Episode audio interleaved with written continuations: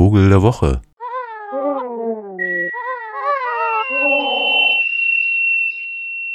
Und ein herzliches Willkommen in der Interimszeit. Alles fühlt sich ja so ein bisschen an nach diesem nicht existenten Winter, wie kurz vor der Explosion des Lebens.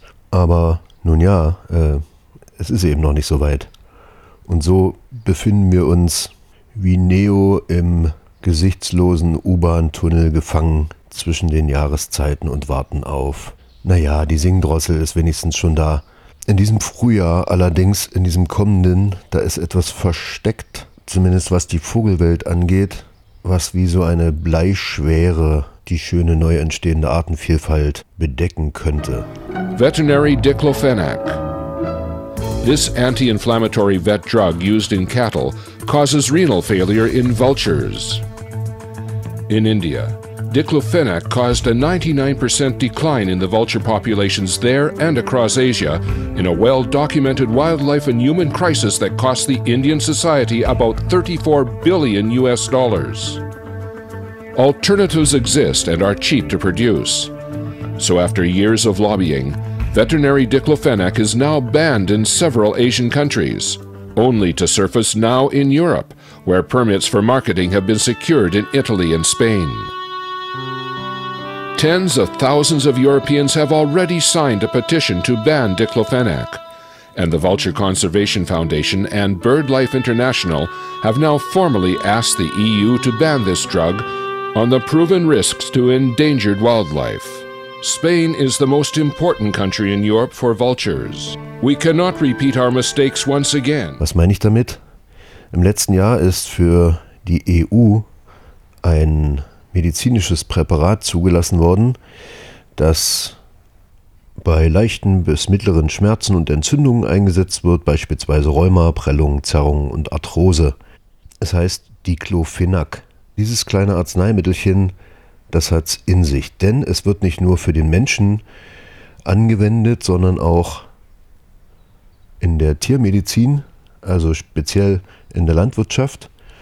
Und da hat es in den 90er Jahren da wurde es in Asien flächendeckend eingeführt, zur Behandlung von Rindern beispielsweise, zum nahezu Aussterben aller Geierarten geführt. Denn Geier sind nun mal genau die Tiere, die Aas fressen und wenn also verendetes Rindviech Rückstände von Diclofenac im Körper hat, dann nehmen sie genau diesen Wirkstoff über diese Kadaver auf und kriegen zuerst so etwas ähnliches wie Gicht bis sie dann an Nierenversagen sterben.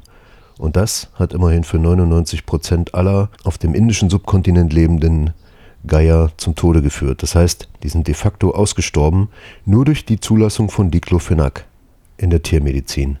Jetzt ist es so, dass natürlich die wenigsten Geier wirklich mögen, mit ihren nackten Hälsen und Köpfen und wenn sie bis zum Hals oder den Schultern in den Eingeweiden von toten Tieren wühlen, dann ist das nichts, was man im Frühstücksradio gerade hören möchte. Aber andersrum haben genau diese Geier natürlich dafür gesorgt, dass die Kadaver weg sind und dass damit auch Seuchengefahr eingedämmt wird und somit wurden sie von jeher in alten Kulturen der wärmeren Regionen geschätzt und waren auch geschätzte Mitbewohner in den Städten. Und da sind wir beim Vogel der Woche, denn einer von denen, die noch vor 100 Jahren recht häufig am Stadtrand dafür sorgten, dass Weggeworfenes entsorgt wird, nämlich durch ihre Mägen, ist der Aasgeier.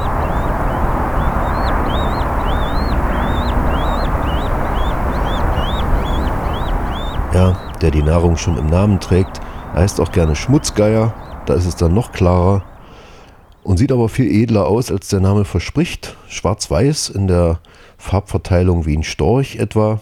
Hat er einen langen Keilschwanz wie unser Rabe hier vielleicht, nur dass er natürlich dreimal so groß ist und ein Geier-typisches nacktes Gesicht, dann allerdings einen sehr schönen Hinterkopf mit fast so einer kleinen Art Haube. Und so sind die alten Aasgeier sehr stolze, schöne Vögel. Ich konnte mal einen unter großer Begeisterung meiner bulgarischen Freunde im Kap Kaljakra nördlich von Varna in Bulgarien am Schwarzmeer sehen. Und das sieht dann schon sehr majestätisch aus, wenn diese schönen Vögel über den Felsen schweben, wo sie denn eben auch gerne brüten. Jetzt ist das aber bei Geiern so, dass sie zwar äh, in menschlicher Nähe immer mal irgendwas finden, was er da so zurücklässt, seien es sterbende Rinder oder tatsächlich weggeworfener Biomüll, zumindest vor 100 Jahren, so brüten sie doch an recht unzugänglichen Stellen und können sich dann diese Nahrungssuche eben erlauben, weil sie große, weite Suchflüge haben am Tag. Bis zu 100 Kilometer kann der Radius betragen, den die da so abfliegen und Kraft ihres unglaublichen Riechorgans, mit dem sie Aas auch aus einem Kilometer Entfernung riechen können, wenn es ein Meter unter der Erde liegt. Dann ist das natürlich auch ein spezieller Geruch, aber so sind die Sinne des Geiers geschärft und es ist ein eigentliches genetisches oder evolutionäres Naturwunder, dieser schöne Vogel. So gefährdet ist er eben dadurch auch, da er nur an Inseln sozusagen landschaftlich möglichen Inseln brütet und das dann gern in Kolonien. In Europa sind Geier ohnehin rund ums Mittelmeer seltenst geworden. Die größten Populationen gibt es eh noch in, in Spanien. Da gibt es zwischen 1300 und 1500 Paaren. Im Übrigen Europa gibt es noch weitere 1000, also Türkei, ein bisschen in Bulgarien, ein bisschen in Griechenland. Nordafrika ist er auch noch vorhanden, aber überall rückläufig, denn nicht nur das Vieh verschwindet, das wenige Freilaufende, was es noch gibt, also die extensive Landwirtschaft, sondern auch die Brutgebiete, also die Lebensräume, die ungestörten.